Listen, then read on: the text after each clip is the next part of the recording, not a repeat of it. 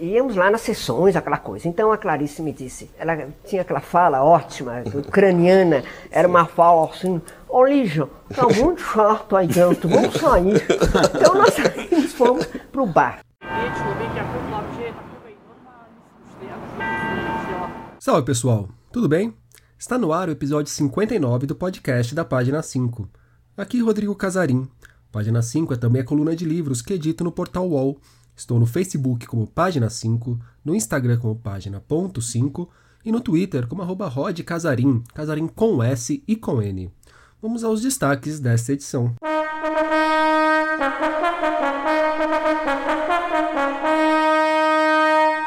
A amizade entre Clarice Lispector e Lígia Fagundes Telles. A terceira edição da Festa da Literatura Negra. Os vencedores do Prêmio Machado Darkside, Rodrigo Garcia Lopes, Alice Walker e a coleção Cabeças da Periferia nos lançamentos.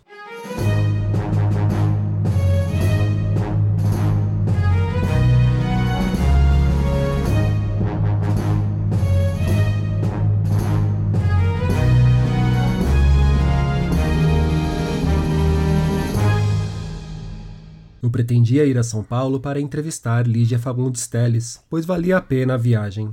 Mas acontece que ela veio ao Rio para lançar seu novo livro, Seminário dos Ratos. Entre parênteses, já comecei a ler me parece de ótima qualidade. O fato dela vir ao Rio, o que me facilitaria as coisas, combina com Lígia. Ela nunca dificulta nada. Conheço a Lígia desde o começo do sempre, pois não me lembro de ter sido apresentada a ela. Nós nos adoramos. As nossas conversas são francas e as mais variadas. Ora se fala em livros, Ora se fala sobre maquilagem e moda, não temos preconceitos, às vezes se fala em homens. É o que Clarice Lispector escreve na abertura de uma entrevista que fez com Lígia Fagundes Telles em 1977, quando Lígia estava lançando o Seminário dos Ratos. Já estamos comemorando o centenário de nascimento de Clarice, apesar de a data mesmo ser o dia 10 de dezembro. Na última edição do podcast, inclusive, conversei com Marina Colassante sobre as personagens marcantes da escritura.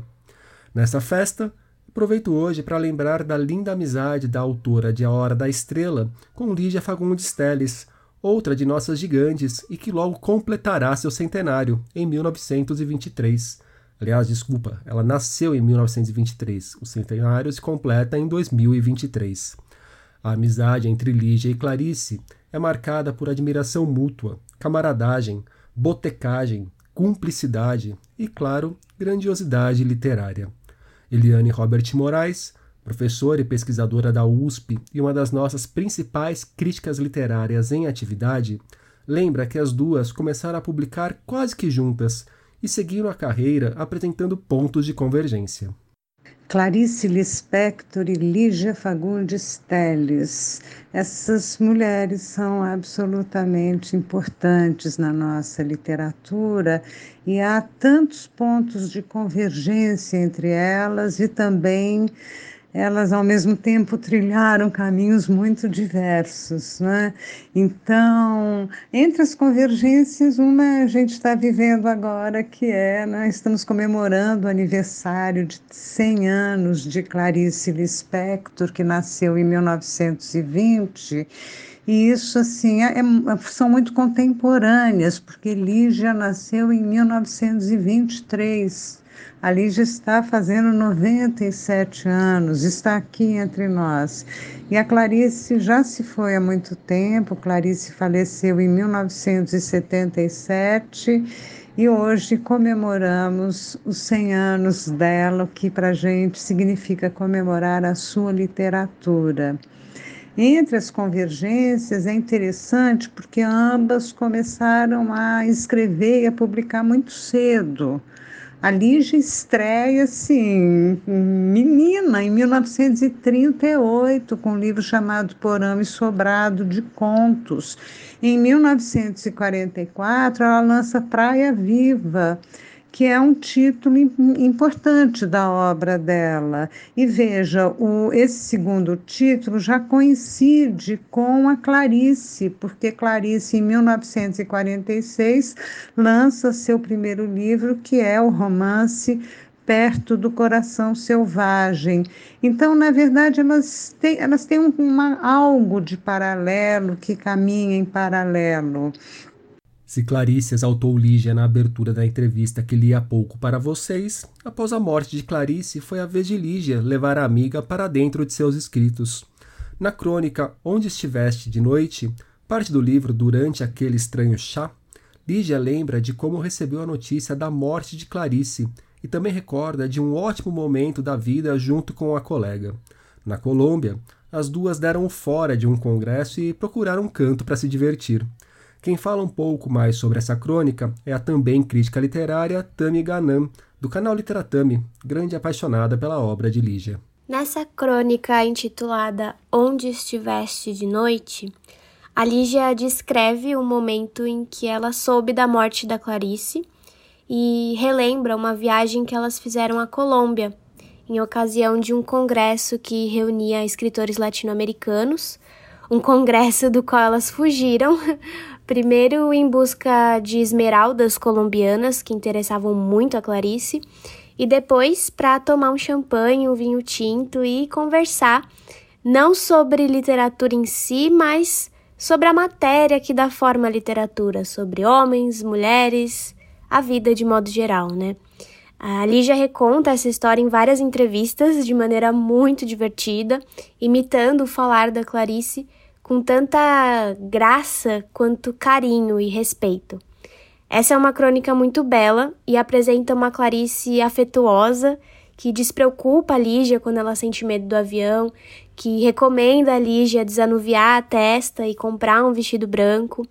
É alguns conselhos dos quais a Lígia aparentemente nunca se esqueceu. E além de tudo, esse é o texto que abre o livro durante aquele estranho chá que eu considero uma homenagem muito bonita e que de certa forma faz com que a Clarice esteja presente em todos os textos seguintes. Leia um trecho da crônica para vocês. Combinamos de ir no mesmo avião, que decolou sereno, mas na metade da viagem começou a subir e a descer, meio desgovernado. Comecei a tremer. Na realidade, odeio o avião, mas por que será que estou sempre metida em algum deles? Para disfarçar, abri um jornal, afetando indiferença. Oh, a literatura, o teatro. Clarice estava na cadeira ao lado. Aquela cadeira que comparo à cadeira de dentista, cômoda, higiênica e detestável. Então ela apertou meu braço e riu. Fique tranquila, porque a minha cartomante já avisou. Não vou morrer em nenhum desastre. Como a Tami indicou, o melhor mesmo é ouvir a própria Lígia lembrando um pouco do que ela viveu com Clarice na Colômbia naquele ano de 1974. Numa entrevista ao programa Roda Viva em outubro de 1996, Lígia recordou da escapada para que tomassem uns gorós. Eh, em Cali, eh, Congresso de la Nueva Narrativa Americana e tal. Lá estava eu com Clarice, estava Vargas Llosa, jovem, lindíssimo, ainda não era essa glória Sim. que é hoje, essa coisa toda. Estávamos lá e um dia uh, íamos lá nas sessões, aquela coisa. Então a Clarice me disse, ela tinha aquela fala ótima, ucraniana, era uma fala assim, ô Lígia, tá muito chato aí dentro, vamos sair. Então nós saímos, fomos para o bar. Ficamos conversando horas, enquanto lá dentro, que a palavra, não sei o que e tal, que ela disse, essa gente é muito calcite. Eles interpretam a gente de uma maneira que eu não entendo. então, ficamos conversando. E aí então falamos muito sobre justamente os problemas, as, as dificuldades, a, a, discriminação, porque eu sou da geração de Clarice Lispector. Nós, ela lançou o livro dela, Perto do Coração Selvagem, e eu estava lançando uh, Ciranda de Pedra. Então, Érico Veríssimo era nosso amigo comum e falava muito dela nas cartas que ele escrevia. Ela morava no exterior, ela, ela estava casada com um diplomata. E ele falava muito nela e também falava em mim. Então, quando ela me conheceu, ela disse: eu, eu tenho um ciúme de você porque eu acho que o Érico gosta de nós duas igual. então, ela era uma pessoa assim. Então, nós ficamos nesse, nesse dia, por exemplo, falamos sobre o homem, sobre os homens, as coisas. Ela dizia, ó oh, Lígia, essa frase eu gostava tanto que ela, às vezes eu digo para mim mesma, Ó, oh, Lígia, desanuvia a testa e põe um vestido branco. a testa está desanuviada, o vestido branco. Mas enfim, e quando nós saímos então dessa, do bar, estavam saindo todos da, da, da sala, suados, nervosos e tal. Nós felicíssimas. Ela disse, olha a cara deles e olha a cara nossa. Tínhamos tomado nossos martins. A Rocco, editora que publica a obra de Clarice, acaba de lançar um novo volume com material da autora, o Todas as Cartas.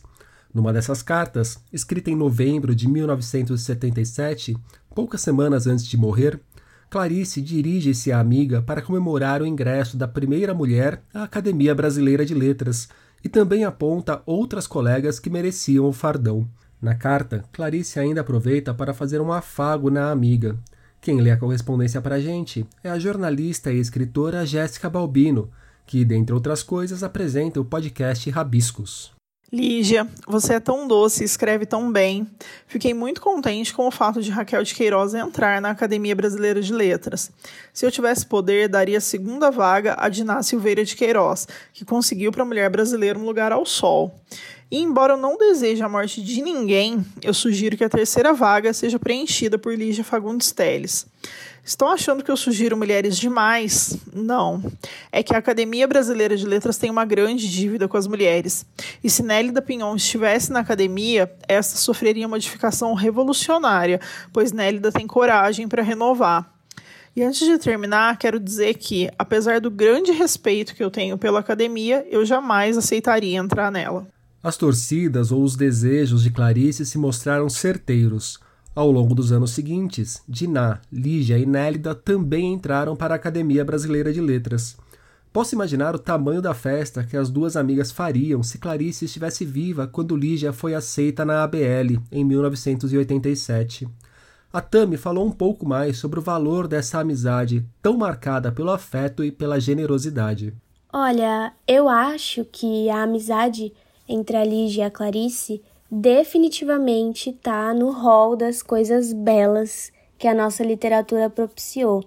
É, nós não temos como mensurar exatamente os efeitos desse grande encontro sobre a obra delas especificamente, mas é de se imaginar que para duas autoras tão atentas e tão sensíveis ao mundo ao redor, essa amizade tenha as afetado, pensando em afeto, né? Inclusive, por que não, literariamente, sobretudo porque há uma admiração mútua abertamente declarada pelas duas. É, a Clarice entrevistou a Lígia uma vez, no lançamento de Seminário dos Ratos, e escreveu que entre os escritores brasileiros, homens e mulheres, a Lígia é um dos escritores maiores. Então, num momento em que as mulheres enfrentavam dificuldades de gênero muito específicas nessa carreira e ainda mais opressivas que as de hoje, contar com a leitura, com apoio e com a amizade de uma escritora da envergadura dessas duas, certamente há de ter sido muito valioso, não só para elas, né, mas também para nós, enquanto seus leitores. Nós, leitores, sempre consideramos as recomendações de grandes autores e elas, sabendo disso, são super generosas uma com a outra e com a gente que também faz parte dessa ciranda de afeto entre duas gigantes da nossa literatura. A entrevista que a Tami menciona é a mesma que citei no começo da reportagem. Bem, indo além da amizade, estamos falando de duas escritoras monumentais, autoras de livros incontornáveis em nossa literatura, como As Meninas, Ciranda de Pedra e Antes do Baile Verde, da parte da Lígia, e A Paixão segundo GH, Hora da Estrela e Laço de Família, por parte de Clarice. Eliane Robert Moraes lembra que estamos diante de prosadoras responsáveis por parte do que há de melhor na ficção brasileira de meados do século XX em diante. Escritoras que deixaram marcas profundas tanto nos contos quanto nos romances.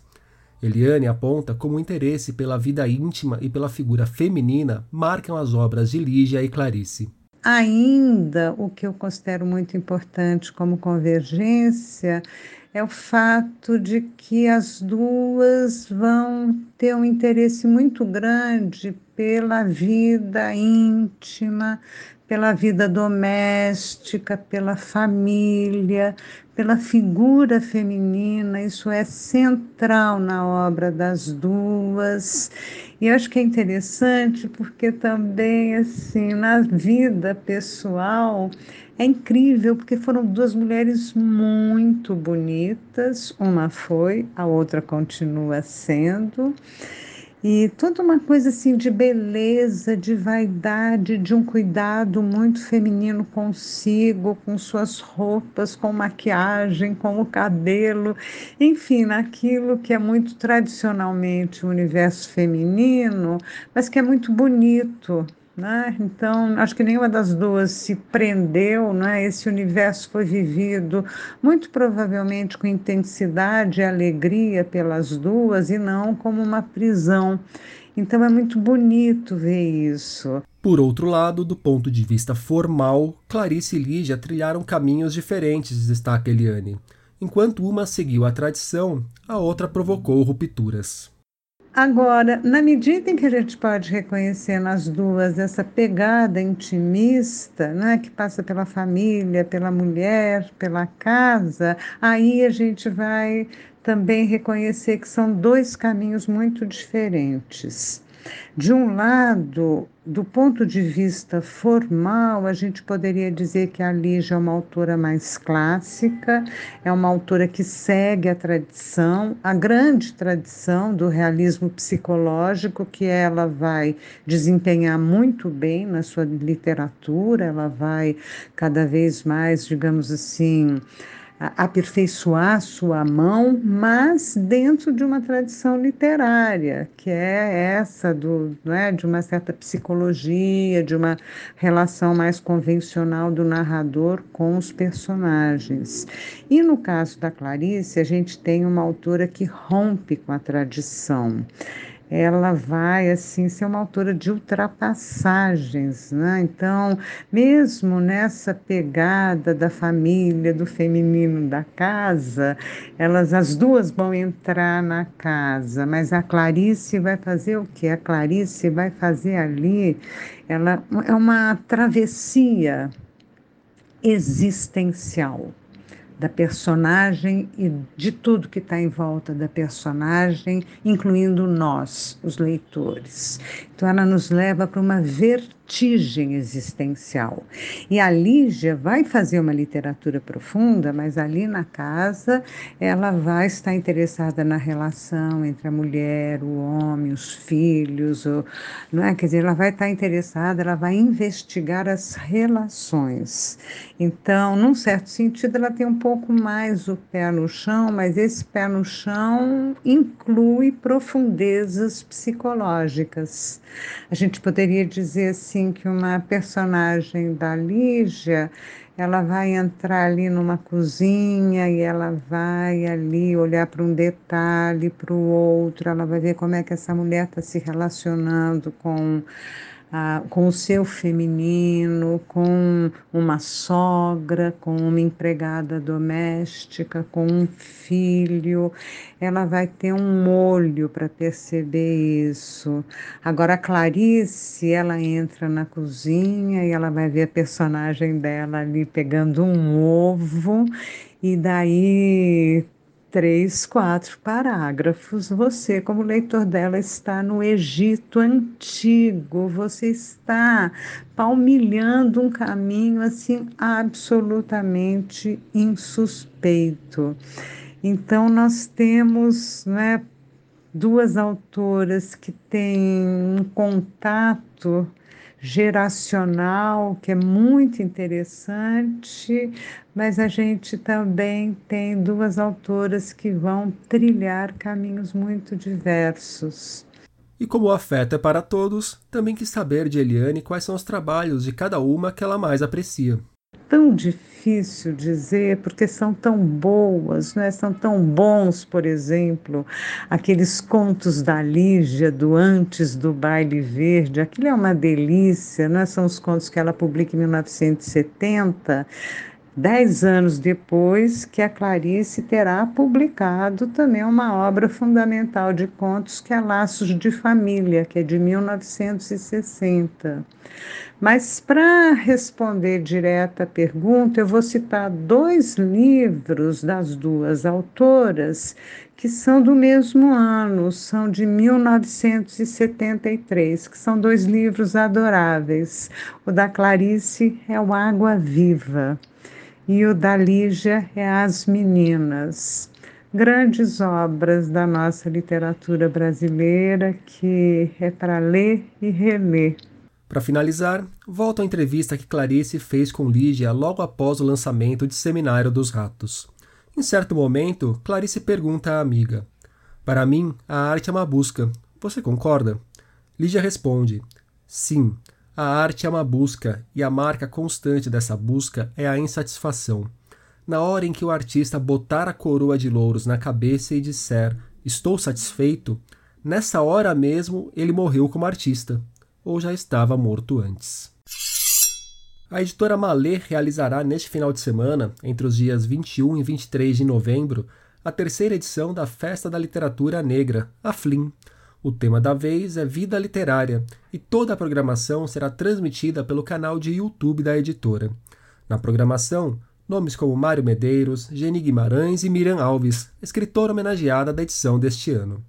A Flynn tem o objetivo de estimular o debate sobre a criação, circulação, distribuição e mediação das obras produzidas por autores negros.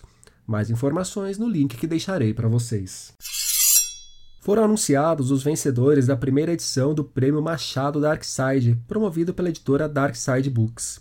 O destaque vai para o escritor Bruno Ribeiro, que desponta como Papa Títulos Novos do ano. Há poucas semanas, o Bruno também levou o prêmio Todavia de Não Ficção. Bruno venceu na categoria Romance e Contos, com Porco de Raça, prosa longa na qual apresenta um professor negro, falido, preso a uma cadeia de acontecimentos inescapáveis que o levam a uma jornada rumo à própria degradação física e psicológica.